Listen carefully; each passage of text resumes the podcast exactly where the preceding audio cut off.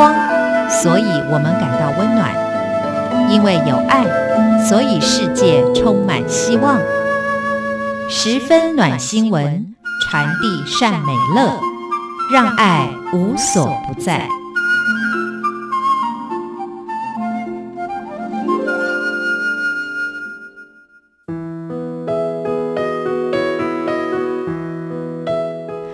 朋友，欢迎您收听今天的十分暖新闻，我是朱佳琪。很多喜欢亲近大自然的人士都会有一个啊、遗憾呢、这个遗憾就是呢，在他们登山或者是健行的过程当中，会发现呢、在这个这么美的大自然环境当中，还是免不了会看到一些人类所制造的垃圾，而这些垃圾如果没有人加以清理的话呢，留在这个土地上，它自己也不会腐化，然后也不会融化。那么就这样子，千年万年，你可以想象未来的这些山边、海边会呈现一幅什么样的景象呢？而今天我想跟大家分享的这篇新闻呢，其实也可以让我们去思考这些人类制造出来的没有办法腐坏的。这些或者是难以处理的这些垃圾，我们也许可以做一些其他的利用，它又变成是一个精品了。今天分享的这则新闻就是圣母峰废弃物成为高档精品。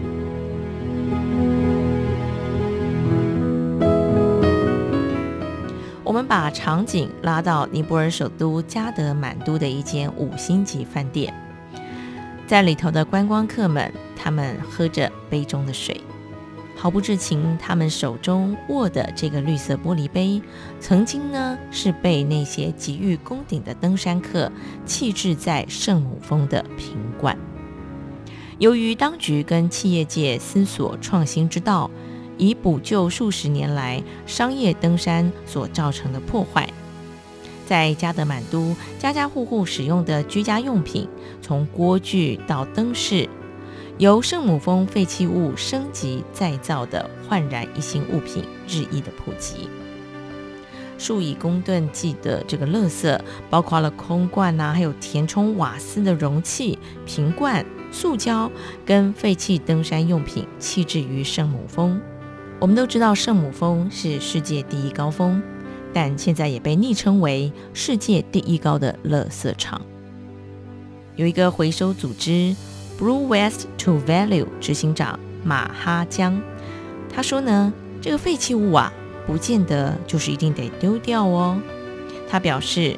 我们接收一大堆来自圣母峰的废料，包括铝、玻璃、塑胶、铁，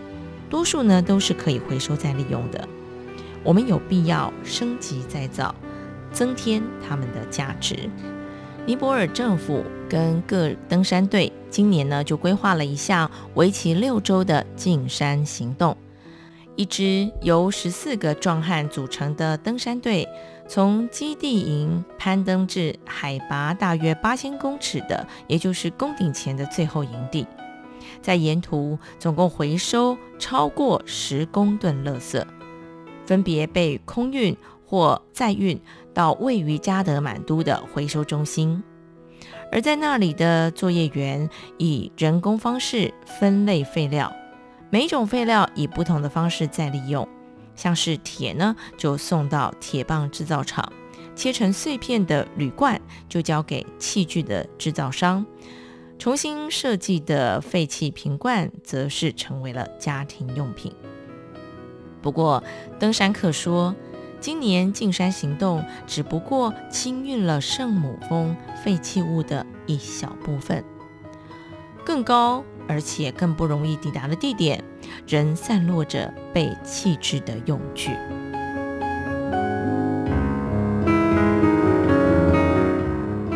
虽然这则新闻的末了这句话还是让人觉得很遗憾哦，尽管是世界第一高峰，但是还是。免不了、避不了人类的垃圾足迹。与其期待有更多人投入这个，就是运送垃圾啊，然后回收处理的这样子的一个模式当中，还不如期待有更多人去理解。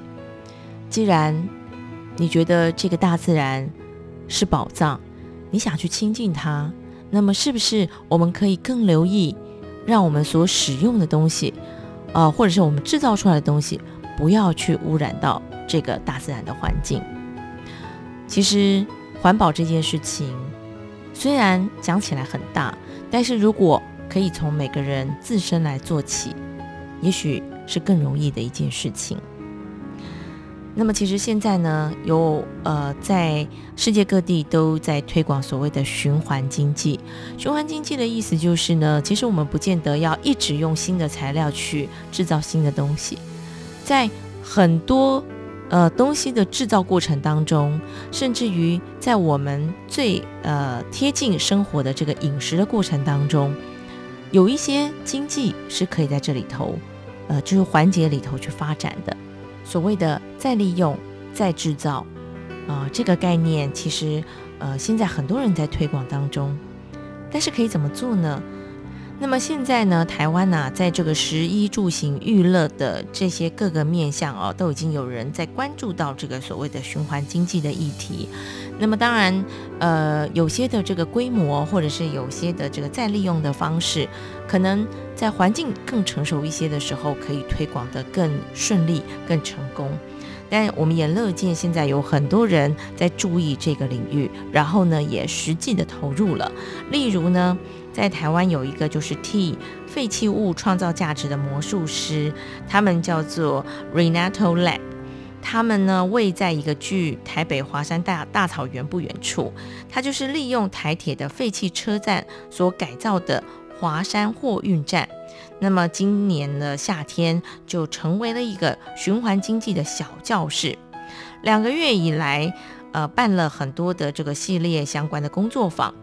全都是由这个社会创新团队，就是我刚才说的这个 Renato Lab 一手策划的。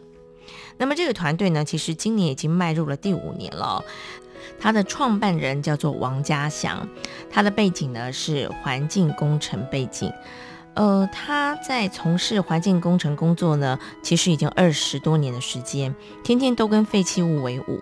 他看见大量的废弃物被弃置，然后污染环境，他就思考，或许呢，只要经过再设计，就能够让这个废物重新的复活。所以，二零一四年技术出身的王家祥，他就找来了一群设计背景的伙伴来加入，集结了环工脑还有设计脑，重新的改造这些废弃物。团队的创办初期啊，这个王家祥呢，将重心放置于废弃物的材质研究。那么，为了替这些废弃物找出新用途，所以呢，这个他们的执行长哈、啊、就开玩笑说。时不时呢，就看见王家祥捡回来垃圾来做研究。眼见这个办公室的物品越堆越多，王家祥才在团队伙伴的劝阻下稍稍克制了。但是初期专注研发产品的做法并不长久，循环再设计的物品不见得会获得消费者的青睐。废弃物变得不像垃圾，但是呢，却还是被弃置在一旁，没有办法解决根本的问题。但是设计难道只能用在物品上吗？抢先一步为企业生产的流程把脉，重新的设计生产流程，也许也是另一种解决废弃物的循环解方。是的，就如同我们刚才所说的，回到源头去思考。